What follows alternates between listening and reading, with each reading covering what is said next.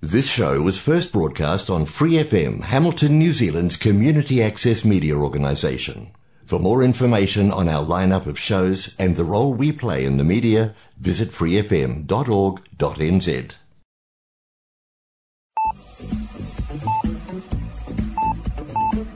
Bienvenidos a la nueva temporada del programa Arritmia, presentado por Angie Rodríguez Gómez, coach de vida, desde Hamilton, Nueva Zelanda. Ayúdanos a compartir la luz enviándonos tu testimonio escrito al correo electrónico arritmianz.gmail.com o a la página de Facebook Arritmia NZ.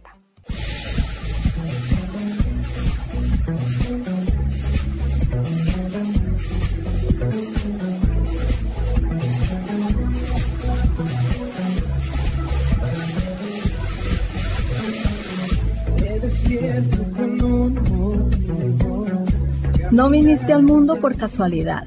Formas parte de un gran plan. Encontrar el propósito de tu vida es tu misión. No es tarea fácil, pero juntos podemos lograrlo. Serás plenamente feliz. Arritmia, cuando todo pierde sentido.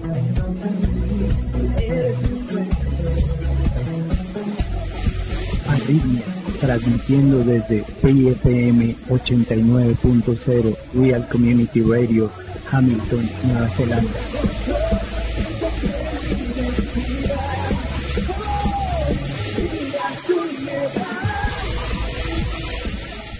Los dejamos a continuación con Angie Rodríguez, iniciando con el tema del día. Hola mis queridos radioescuchas, espero que se encuentren bien y que Dios esté bendiciendo sus vidas grandemente. En el coaching usamos identificar el estado emocional en el que nos encontramos antes de iniciar una actividad, un estudio, una conversación, etc. Muchas veces no podemos expresar cómo nos sentimos y es importante hacerlo, reconocernos como seres únicos que somos, con emociones, sentimientos y estados de ánimo que nos describen. También es importante determinar qué queremos llevarnos de la situación o del reto o simplemente de la actividad a la que nos estamos adentrando. Por esa razón es que antes de iniciar el programa pregunto, ¿cómo te sientes? Yo me siento decidida. ¿Y tú? ¿Se te facilita identificarlo?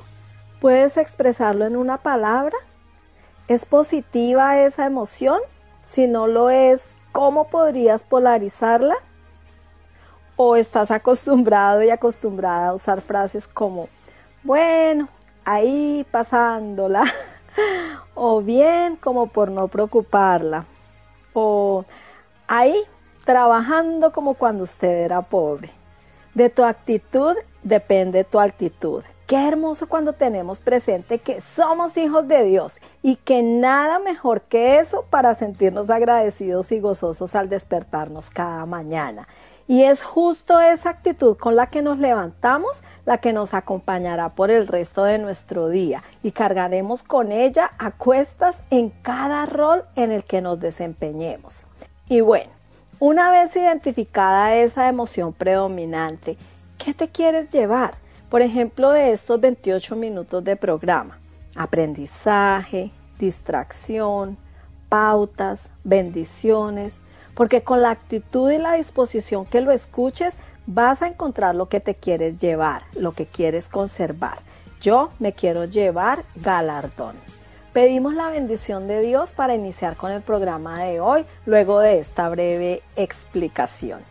Amado Padre, una vez más colocamos delante de ti este tiempo que nos permites compartir con las personas. Gracias Padre, porque cada día es una oportunidad que nos das para hacer tu voluntad, para amarte, para buscarte, para conocerte, para servirte y para servir a los demás. Te pedimos que este tiempo sea de bendición para todos nosotros y para quienes nos escuchan. En el nombre de tu Hijo amado Jesús. Nueva temporada. Arritmia. El tema de hoy es comprometidos a no pecar. Para el día de hoy tenemos las siguientes peticiones de oración. tus peticiones de oración. Nuestro oyente Valentino nos pide oración por su madre y su familia en general y en particular por paciencia. Valentino, por supuesto que nos unimos en oración por ti y por tu familia. La paciencia se define como la actitud que lleva al ser humano a poder soportar contratiempos y dificultades para conseguir algún bien. La constancia valerosa que se opone al mal y que a pesar de lo que sufre el ser humano no se deja dominar por él. Dicha palabra proviene del latín pati, que significa sufrir. Gálatas 5, 22 al 23 nos dice, en cambio, el fruto del Espíritu es amor, alegría, paz, paciencia, amabilidad, bondad, fidelidad, humildad y dominio propio. No es algo que se nos dé naturalmente. Como seres humanos tendemos más bien a la impaciencia, a la inmediatez a la que nos ha arrastrado el mundo. Debemos acudir a la provisión que nos ofrece el Espíritu Santo para poder desarrollar la paciencia en nuestra vida. Salmos 41.2 en la nueva traducción viviente dice, con paciencia esperé que el Señor me ayudara, y Él se fijó en mí y oyó mi clamor. Me sacó del foso de desesperación del lodo y del fango. Puso mis pies sobre suelo firme y a medida que yo caminaba me estabilizó. La versión Reina Valera revisada 1977 dice, me extrajo del pozo de la desesperación, del lodo cenagoso, afianzó mis pies sobre una roca y consolidó mis pasos. Nuestra roca es Jesús, podemos apoyarnos confiadamente en Él. Octavia pide oración por su hijo Miguel Ángel para que el Señor lo restaure, que Dios tome el control de su vida y guíe sus pasos en el nombre de Jesús. El Señor tiene el control y nada se sale de su radar. Su palabra dice en Hechos 16:31, cree en el Señor Jesucristo y serás salvo tú y tu casa. Yo declaraba esa palabra cada día con dolor y esperanza en mi momento de oración Siempre clamaba porque esa palabra se cumpliera en mi vida. Soy humildemente orgullosa de ser cristiana, pero mi hija aún no. Así que sufría por eso, hasta que un día estaba clamando. Cree en el Señor Jesucristo y serás salvo tú y tu casa, Señor. Así dice tu palabra. Cuando el Señor me reveló la verdad de este versículo, Él habló a mi corazón y me dijo, no es que tú clames a mí, soy yo quien te prometo a ti. Cree en el Señor Jesucristo y serás salva tú y tu casa. Así que solo cree, haz tu parte, creer en mí que yo haré el resto.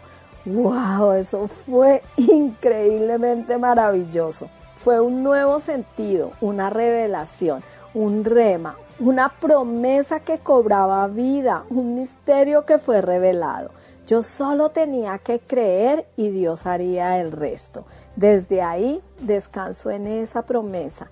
Yo me preocupo, entre comillas, por los asuntos de Dios y Él se encarga de los míos. Me mostró además que mi hija, antes de ser mía, es suya también. Así que, ¿qué mejor padre podría ella tener? ¿En qué mejores manos podría estar? Hagamos lo que nos corresponde, creamos y Dios hará lo propio. Dora Silva ora. Señor, te pongo en tus manos el corazón de mi hijo para que lo transformes y lo alejes de los vicios. Nos unimos a tu clamor, confiados en que Dios escucha nuestra oración y abrirá los ojos espirituales de tu hijo y moverá su corazón y transformará su vida. Todos de alguna manera buscamos en cisternas rotas llenar nuestro vacío existencial. Pero un día Dios nos atrapa con lazos de amor y nos trae a su presencia. Nuestras oraciones son muy poderosas, pero más poderoso es aquel que nos escucha y que no es indiferente a nuestras peticiones, aquel que nos enseñó a orar para que pudiéramos comunicarnos con Él. Gracias Padre por ser nuestro consuelo, la roca en la que nos apoyamos, en la que ponemos nuestros pies. Gracias porque todo en este mundo nos puede fallar, menos tú. Nueva temporada. Arritmia. Creo que no he sido la única a la que le ha costado tener fe en ciertos momentos de la vida. Hebreos 11:6 dice, pero sin fe es imposible agradar a Dios, porque es necesario que el que se acerca a Dios crea que le hay y que es galardonador de los que le buscan. Todos tenemos una medida de fe que Dios nos dio. Jesús es el autor y consumador de la fe. Cuando aceptamos a Cristo en nuestro corazón, su Espíritu Santo viene a morar en él y nos da testimonio de Cristo, de que resucitó, de que está vivo y vive dentro de nosotros. Nos da convicción de pecado y va transformando nuestras vidas, haciendo que seamos nuevas criaturas, más y más semejantes a Cristo. Ya nuestro fruto no es el de nuestra vieja vida, sino el del Espíritu Santo, el cual lo encontramos en Gálatas 5 del 22 al 23. Amor, alegría, paz, paciencia, amabilidad, bondad, fidelidad, humildad y dominio propio. Ya lo había mencionado cuando hablaba acerca de la paciencia. Dios es galardonador de quienes lo buscan en espíritu y en verdad. Y yo pensaba que, no sé, no era necesario obtener una recompensa, que ya no quería tener una relación con Él por interés, porque necesitaba algo o para que todo me fuera bien.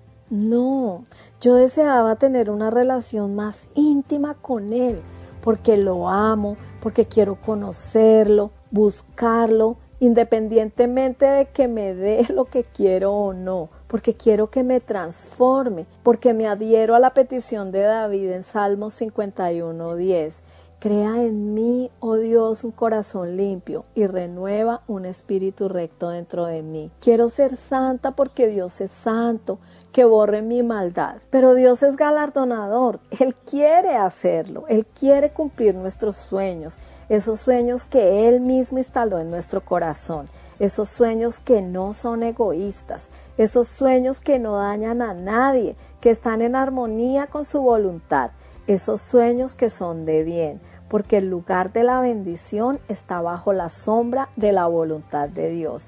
Y muchas veces luchamos, queremos ir para la derecha sin contar con la voluntad de Dios y nada nos sale.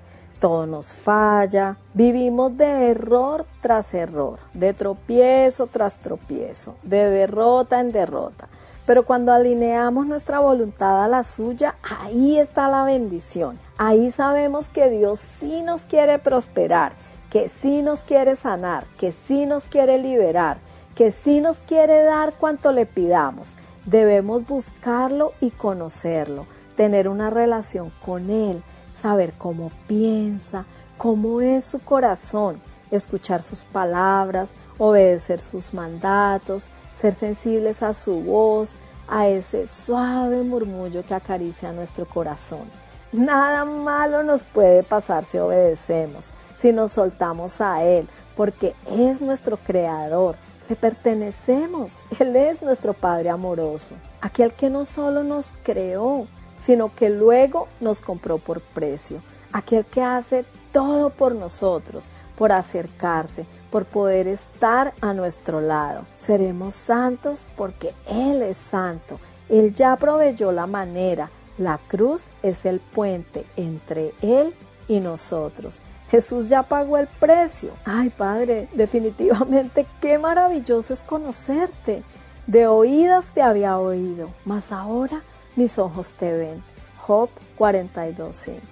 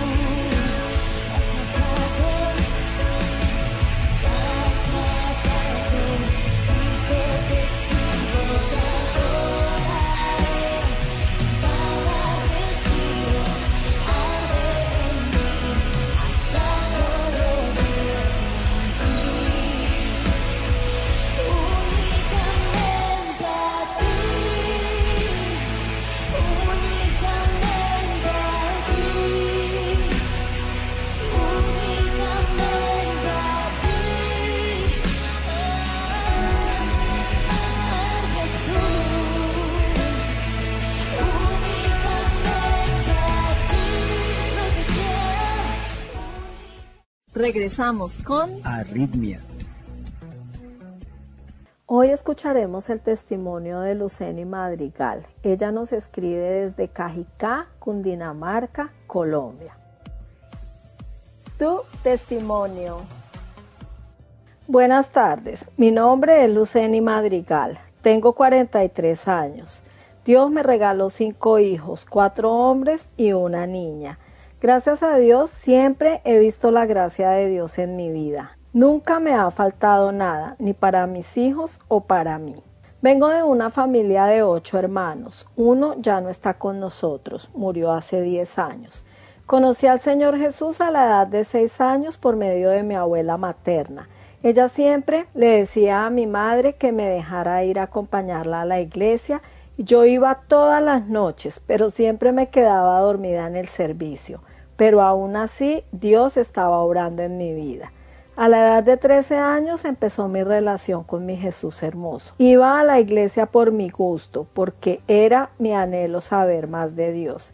En ese tiempo, en la misma iglesia, conocí a mi esposo. Nos fuimos a vivir juntos. Al comienzo de la convivencia, todo muy bien.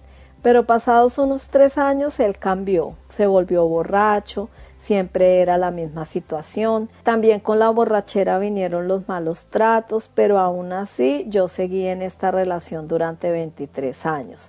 Hasta que un día fui a la iglesia y le dije, Señor, no me parece justo lo que me pasa. Por favor, cambia a ese hombre o por favor, quítalo de mi lado. Y así fue. Pasaron unos cuatro o cinco meses él resultó enredado con una mujer y ahí fue donde ya dije, Señor, no más, y lo saqué de la casa.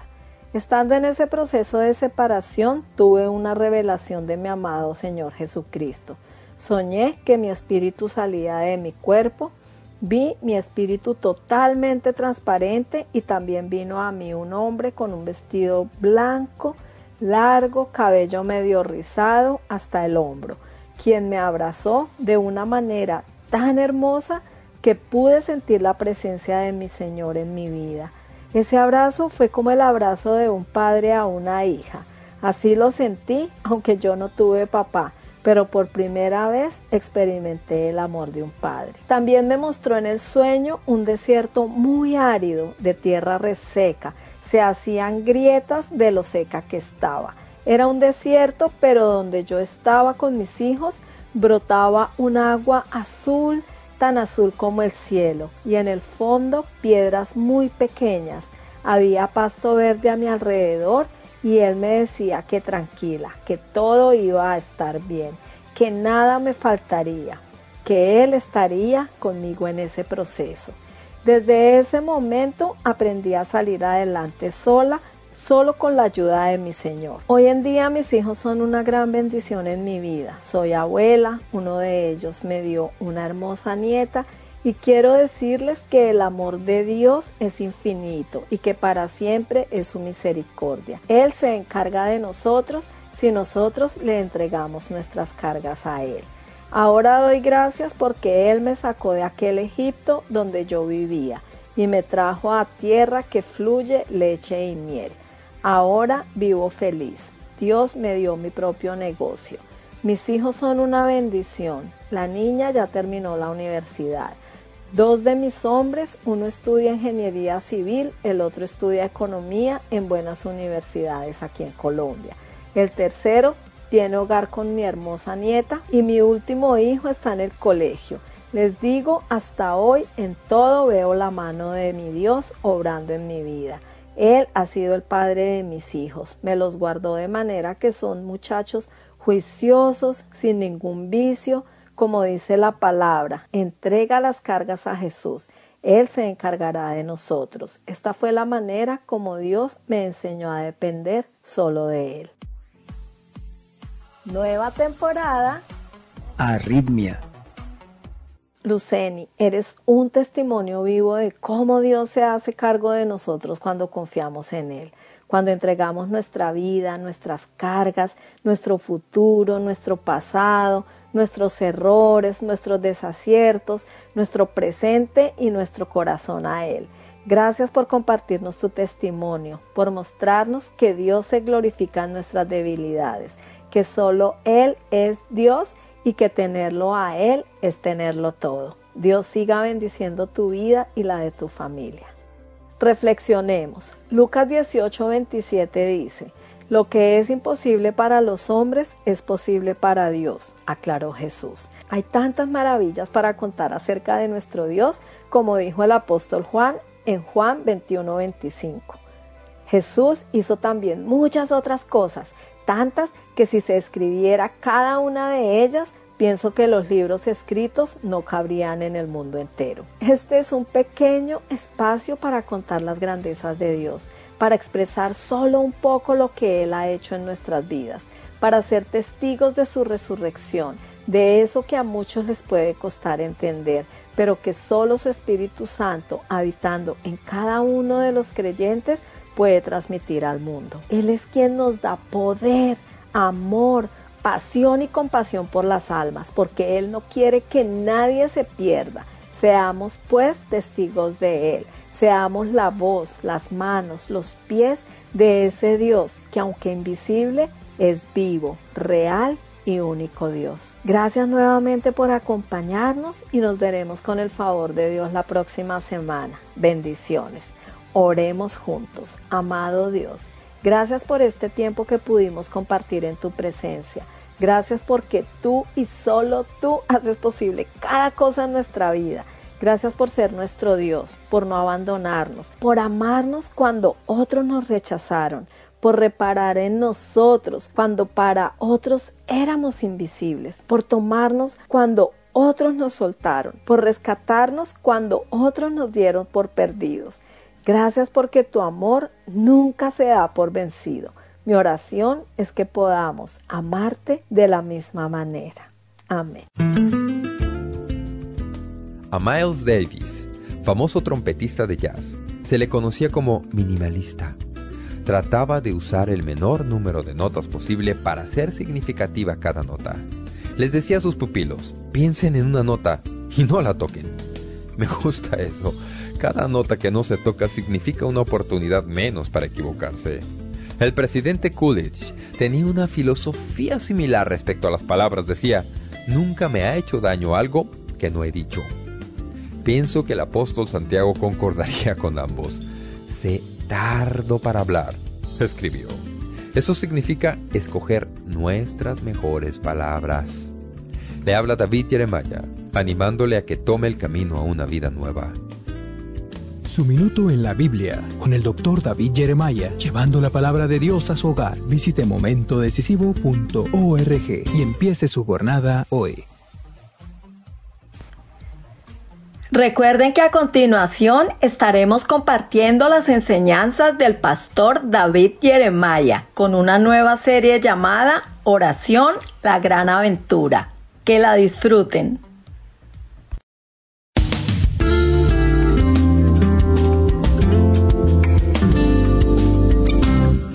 La oración puede ser como una tarjeta para hacer llamadas de larga distancia. Sin importar dónde usted se encuentre o qué hora sea, siempre puede usarla. Y a diferencia de la compañía de llamadas de larga distancia, Dios nunca nos pone restricciones o tarifas. Nuestro estudio bíblico de momento decisivo para hoy titulado La relación de la oración nos ayuda a recordar que Dios el Padre siempre está accesible. Mientras el doctor Jeremiah nos aliente con la palabra de Dios, prepárese para una mirada transformadora al libro de Mateo.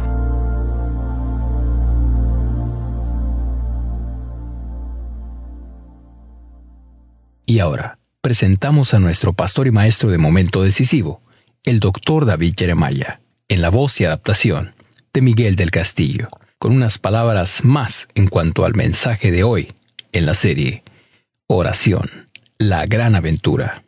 Gracias y bienvenidos a Momento Decisivo. Y nuestra lección para hoy se titula La relación de la oración. Comenzaremos con la lección en un momento para presentarles la palabra de Dios que nos lleva a momentos decisivos en nuestra vida. Bien, abramos ahora nuestras Biblias a Mateo 6.9 para comenzar la segunda parte de nuestra lección sobre la relación de la oración.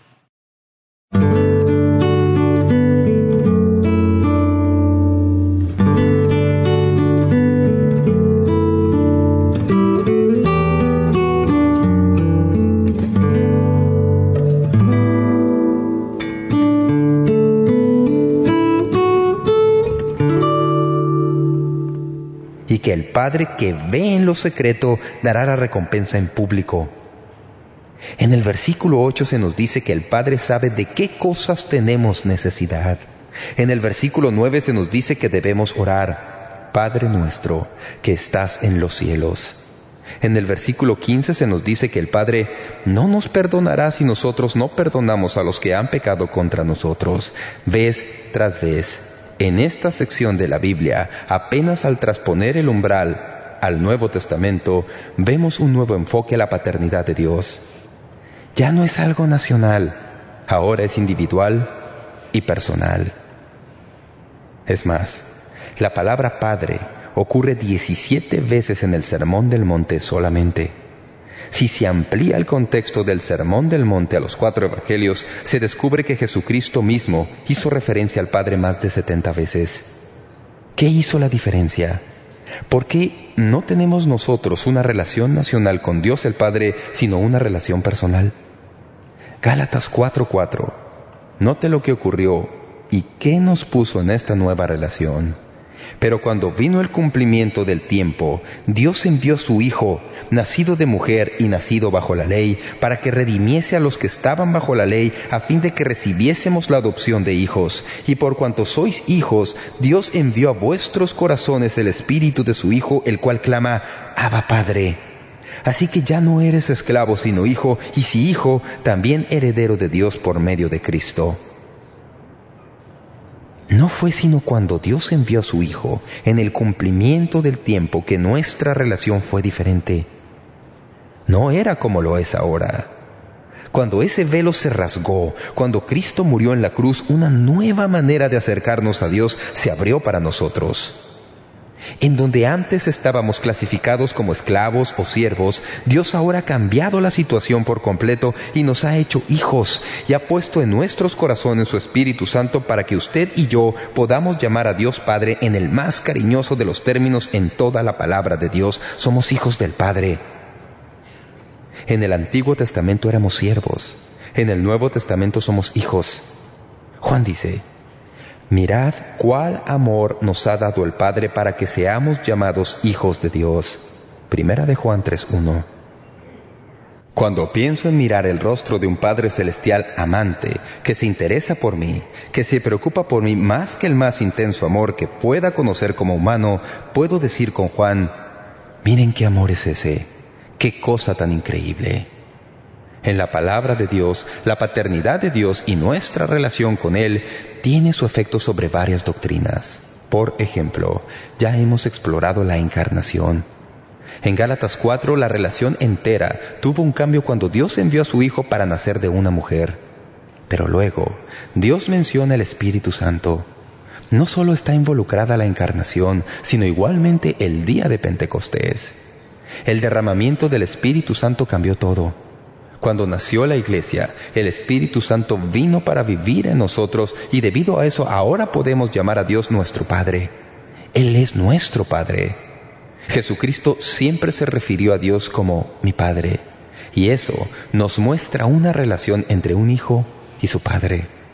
Padre nuestro, que estás en los cielos. Ese Padre, en la frase, nos habla de intimidad. Esa es la persona. Pero el lugar que se menciona aquí nos hace pensar en algo diferente trae al pasaje la atención que siempre hallamos en la Biblia. ¿Han notado ustedes que Dios, por medio de su Espíritu Santo, ha puesto una atención en la palabra de Dios de una manera increíble? Para que nunca vayamos demasiado lejos en cierta dirección, sino que la verdad se mantenga incólume, en una relación indisoluble para que quede siempre en el lugar preciso. Por ejemplo, si se me enseña solo que Dios es mi Padre, entonces tengo una tendencia a pasar al campo de la ligereza la familiaridad excesiva, la falta de seriedad que a veces se desarrolla en la religión y la relación personal con el Padre, tal como llamarlo el gran jefe allá arriba o el de arriba. No me gustan esas expresiones porque no reflejan la verdadera majestad y grandeza de lo que Dios es. En la parte íntima de la relación podemos tener una tendencia a hacer eso, si no fuera unida con el resto de esta verdad. Padre nuestro que estás en los cielos. Dios está en el cielo. Eso nos recuerda que la tierra es el estrado de sus pies y que Él es Dios de majestad y poder, que es digno de nuestra adoración, es el Rey glorioso, está rodeado de las huestes de ángeles. Cualquiera que sea la forma en que quiera imaginárselo, Dios está sentado en el trono de majestad y a su diestra está su Hijo, Jesucristo. Le ministran todas las criaturas de gloria. Piense en toda la pompa que usted pueda conocer en este mundo y multiplíquela cien veces cien. Y ni siquiera habrá tocado un poco de la gloria y majestad del Padre que está en los cielos. No sé de usted, pero para mí esto me saca de quicio. Por un lado me dicen que puedo acercarme a Él y por el otro me pregunto, ¿cómo voy a lograr acercarme a Él?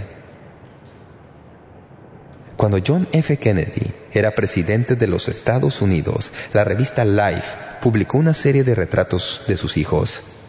John y Caroline estaban jugando con sus juguetes en el piso de la oficina oval en la Casa Blanca. Estas fotografías se ganaron el corazón de los estadounidenses como ninguna otra cosa que jamás ha salido de una familia presidencial, ni antes ni después. ¿Por qué? Pienso que porque de alguna manera eso estableció un puente entre estos dos pensamientos. Ahí estaba el presidente de los Estados Unidos con dos pequeños que juegan con sus juguetes en el piso de la oficina presidencial. No pienso que le hubieran permitido a los hijos de cualquier persona hacer eso, incluidos los míos. Pero los hijos del presidente estaban ahí. Él era su padre, era el presidente de la nación, pero también era su padre. Dios está en el cielo. Dios es mi Padre. Tenemos muchas actividades en la iglesia Shadow Mountain Community. Existe una universidad, un distrito escolar, un ministerio de radio y televisión. Puede ser un lugar bastante atareado. Debido a eso, Dios ha traído a mi lado a algunas personas que me ayudan. Tengo un grupo maravilloso de personas que me ayudan a hacer lo que hago. Un par de señoras coordinan mi calendario. Debo decirlo, y me gusta decirlo cada vez que se presenta la oportunidad, que aun cuando la iglesia es grande, nadie que alguna vez haya querido hablar conmigo se ha quedado sin poder hacerlo. Buscamos cómo hacerlo. A veces tenemos que arreglar la conversación para algún momento en el futuro, pero lo arreglamos y conversamos. Tenemos nuestra sección de oficinas y cuando quiera que mis hijos vienen, sin que importe lo que haga o con quién esté, yo siempre puedo entrar. Mi secretaria me comunica que uno de mis hijos quiere verme. Pido disculpas y salgo a verlo. No puedo hacer eso con todo el mundo. Sería un soberano caos. Pero lo hago por mi hijo, lo hago por mi hija. Tenemos algo especial entre nosotros. Yo soy su padre. Ellos pueden entrar en mi vida cuando quieran. Así es con el Padre en el cielo. Cuando usted llegó a ser su hijo o hija, cuando Dios le adoptó en su familia como hijo de Dios, abrió para usted mediante la muerte de su hijo en la cruz un camino para la comunión y una relación que hace posible que usted no tenga que llegar al templo trayendo un sacrificio de algún animal o que tenga que hablar con Dios por intermedio de algún sacerdote. Usted puede entrar directamente a la presencia del Dios Todopoderoso y Él le oirá no comprendo cómo lo hace, pero Él le oye si usted es su hijo o hija y Él es su Padre. Isaías 57:15 dice, Porque así dijo el alto y sublime, el que habita la eternidad y cuyo nombre es el santo, yo habito en la altura y la santidad y con el quebrantado y humilde de espíritu. Con usted y conmigo. Es nuestro Padre que está en los cielos y su relación debe desarrollarse de esa manera. Hay suficiente en esta frase para destruir el ateísmo porque dice, Padre nuestro que estás. En esa sola frase el ateísmo queda destruido. No puedo imaginarme algún ateo elevando el Padre nuestro como oración. Lo triste de ser ateo es, ¿a quién agradece usted cuando algo sale bien? Esta oración elimina el ateísmo y lleva a una relación a los hijos de Dios. El nombre más popular para esta oración en español es el Padre Nuestro, que surge de las palabras con que empieza. El nombre de la oración se ha tomado de esta expresión que describe nuestra relación con Dios. ¿Se relaciona usted con Dios de esa manera? ¿Está usted en comunión con Él? Mi forma de ser padre ha cambiado mucho. Apenas al resolver cómo se supone que deberían ser las cosas, los hijos se van. Al fin pude entender lo que es ser padre y ahora mis hijos ya se han ido. Aprendí mucho en cuanto a ser padre y mi papel de padre me ha hecho pasar a un campo completamente nuevo. Ahora soy padre a la distancia he entrado en una relación con la compañía de teléfonos en mis responsabilidades de padre. Todavía no he recibido la primera cuenta, pero le tengo pánico. Le dimos a nuestro hijo una tarjeta de llamadas de larga distancia. Conseguimos un número de llamadas gratis a nuestra casa. ¿Sabe cómo puede hacerse? Recuerdo haberle dicho a mi hijo Daniel hace unos días, hijo, Sé que hay diferencia en la hora entre el lugar donde vivimos nosotros y la ciudad en la que vas a estar, pero hijo, quiero que sepas que sea lo que sea, a cualquier hora que necesites llamarnos, a cualquier hora, hazlo. Lo digo en serio. A cualquier hora que quieras llamar, llámanos. Ahora bien, si puedo hacer todo esto como Padre terrenal con recursos limitados, ¿cómo será el Padre que está en el cielo y que es dueño del ganado de mil colinas? Usted no necesita una tarjeta de autorización. Dios recibirá la llamada por cobrar. Dios está esperando que usted entre en su presencia orando, Padre nuestro que estás en los cielos. Si esto es así, si es cierto que Él es nuestro Padre y que somos suyos, entonces hay cuatro cosas que quiero que recuerden. Si Dios es nuestro Padre y nosotros sus hijos e hijas, entonces, número uno, tenemos una nueva relación. Es algo totalmente nuevo cuando somos salvos.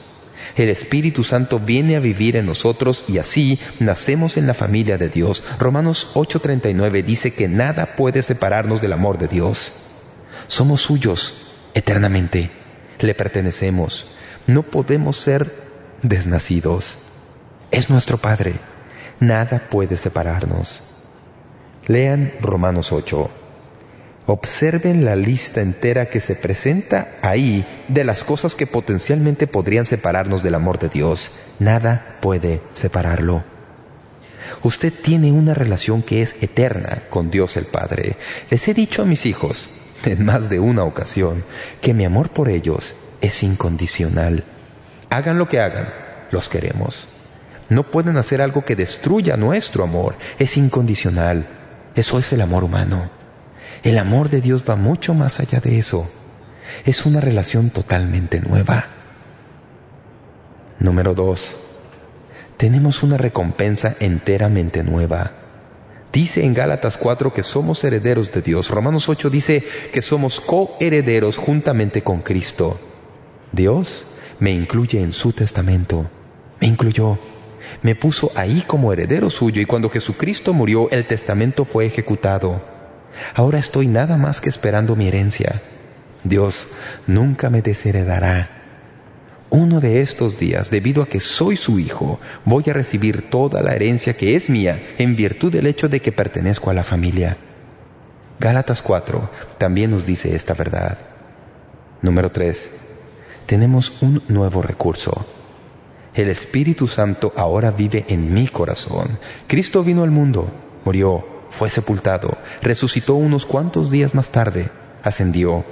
Antes de ascender dijo, antes de ascender, quiero que sepan que voy a enviarles otro consolador que no solo va a estar con ustedes, sino que va a estar en ustedes.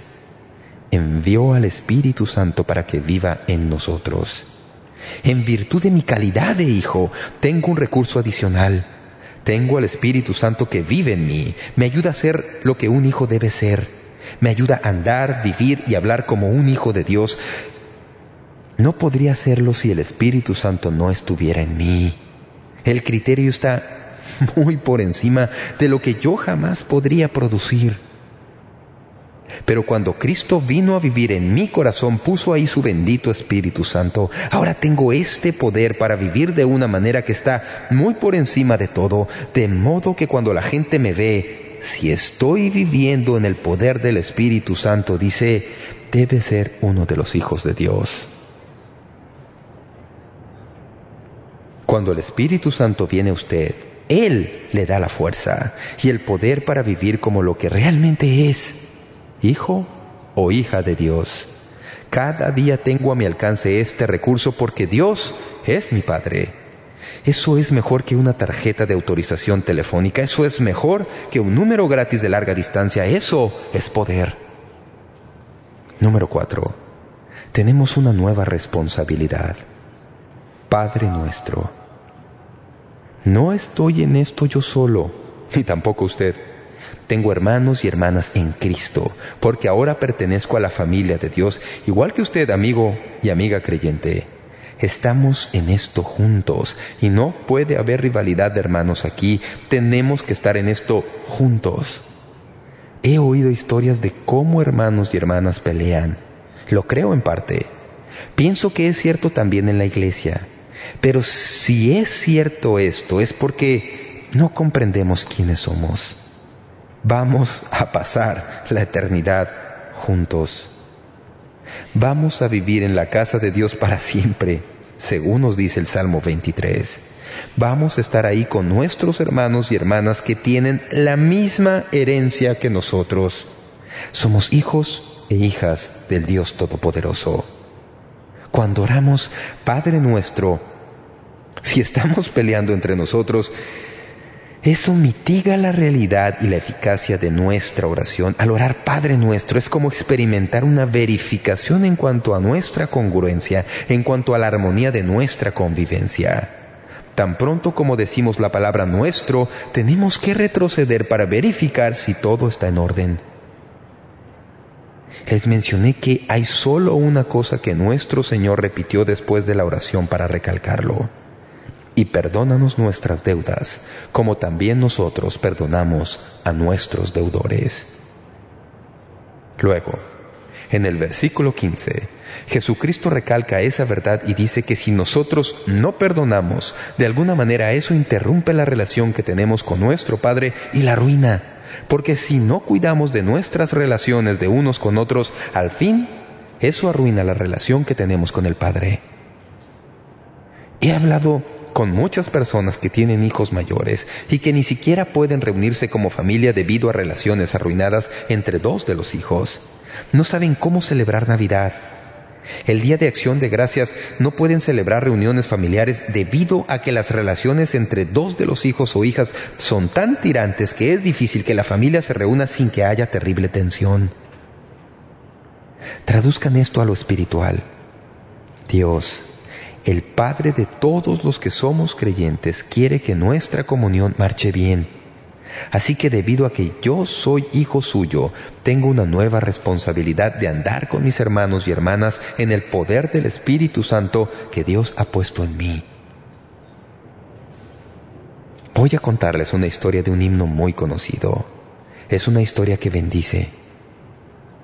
Charles Wesley encontró a Cristo el día de Pentecostés en 1738. Su experiencia se desbordó en maravillosos versos.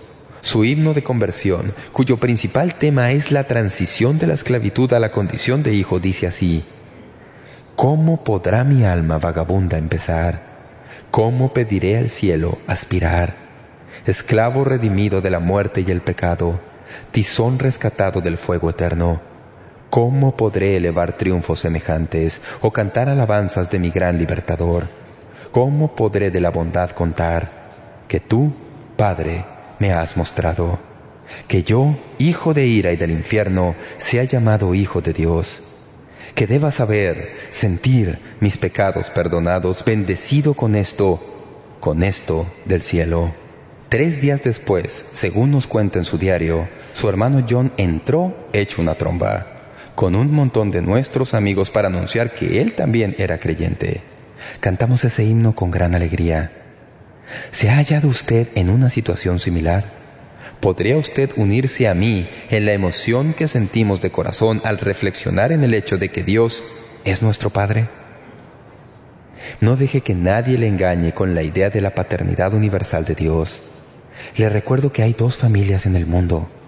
El Señor Jesús les dijo a algunas personas en una ocasión, Ustedes son de su padre el diablo la única manera de llegar a ser parte de la familia de Dios para que Él sea su Padre es mediante un proceso de adopción. Usted tiene que nacer de nuevo mediante un nuevo nacimiento. Al confiar en Jesucristo, el unigénito Hijo de Dios, Él le da el privilegio de ser llamado hijo o hija de Dios y así nace en la familia de Dios. Entonces, por primera vez en su vida, usted puede elevar su voz al cielo y decir, Padre nuestro, Padre mío, que estás en los cielos. Pero Dios no es su Padre mientras usted no reciba a su Hijo Jesucristo como su Salvador. Quiero pedirle que reflexione con todo detenimiento en esto ahora mismo. Oremos. Padre, te alabamos hoy que tú eres quien te has presentado ser. No somos dignos de ser llamados tus hijos, yo, Señor, no soy digno de ser llamado tu Hijo, pero doy gracias que sí soy tu Hijo, porque hubo un día en mi vida que hice una oración para invitar a Jesucristo a venir a vivir dentro de mí. Y sé que Él vive dentro de mí tan ciertamente como que estoy parado aquí. Gracias.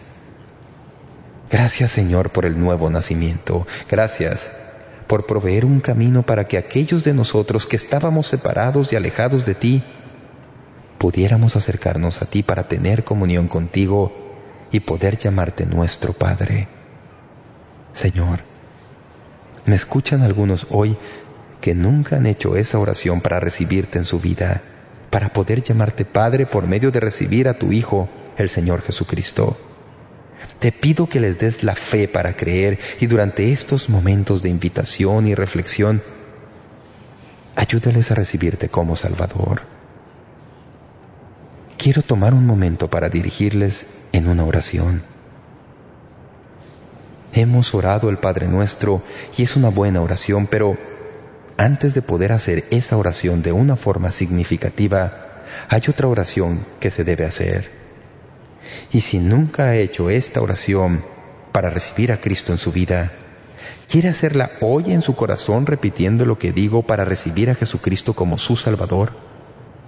Repita conmigo, Padre Santo, yo sé que soy un pecador. Sé que no pertenezco a tu familia porque nunca he confiado en tu Hijo, el Señor Jesucristo. Pero hoy quiero hacerlo. Quiero pedirte, Dios, que perdones mi pecado y quiero decirte que creo que Jesucristo murió en la cruz por mí para pagar la pena por todos mis pecados y creo en Él y le recibo en mi corazón. Y Señor Jesucristo, ven a vivir dentro de mí para ser mi Salvador. Te doy gracias por escucharme.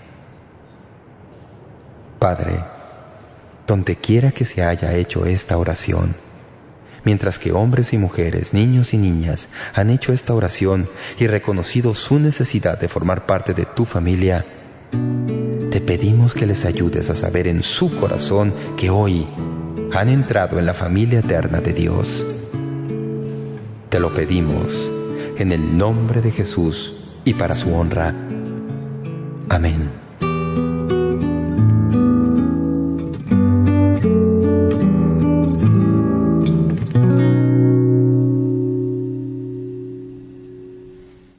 Gracias por estar con nosotros aquí en Momento Decisivo y durante esta semana al hablar sobre el tema importante de la oración.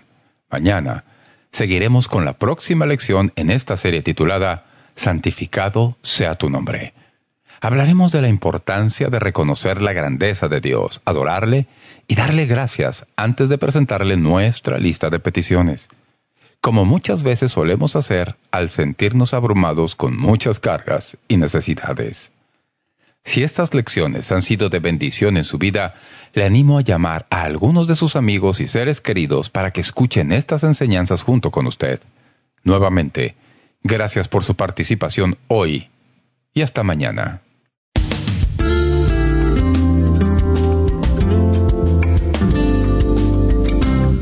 Gracias por sintonizar Momento Decisivo. Esperamos que usted pueda tomar un momento para escribirnos una carta en respaldo del Ministerio. Le agradecemos su correspondencia. Y cuando nos escriba o nos envíe un correo electrónico, sírvase a anotar claramente su nombre y dirección completa y el nombre de la emisora en que escucha este programa. El mensaje que usted escuchó hoy es una porción del mensaje completo disponible en disco compacto titulado La relación de la oración. Si desea solicitar una copia de este mensaje, puede hacerlo visitando nuestro sitio web www.momentodecisivo.org o escríbanos a la dirección que le damos enseguida. Este mensaje corresponde a la serie completa de enseñanzas titulada Oración, la gran aventura, en 10 discos compactos. Para más información sobre cómo conseguir estos mensajes que ofrecemos, puede visitar nuestro sitio web www.momentodecisivo.org o escríbanos a Momento Decisivo, P.O. Box 3804, San Diego, California 92163, Estados Unidos de América. Sintonícenos nuevamente mañana para estudiar juntos la palabra de Dios aquí en Momento Decisivo con el doctor David Jeremiah. También puede escuchar Momento Decisivo cuando guste en nuestra página web ubicada en momentodecisivo.org.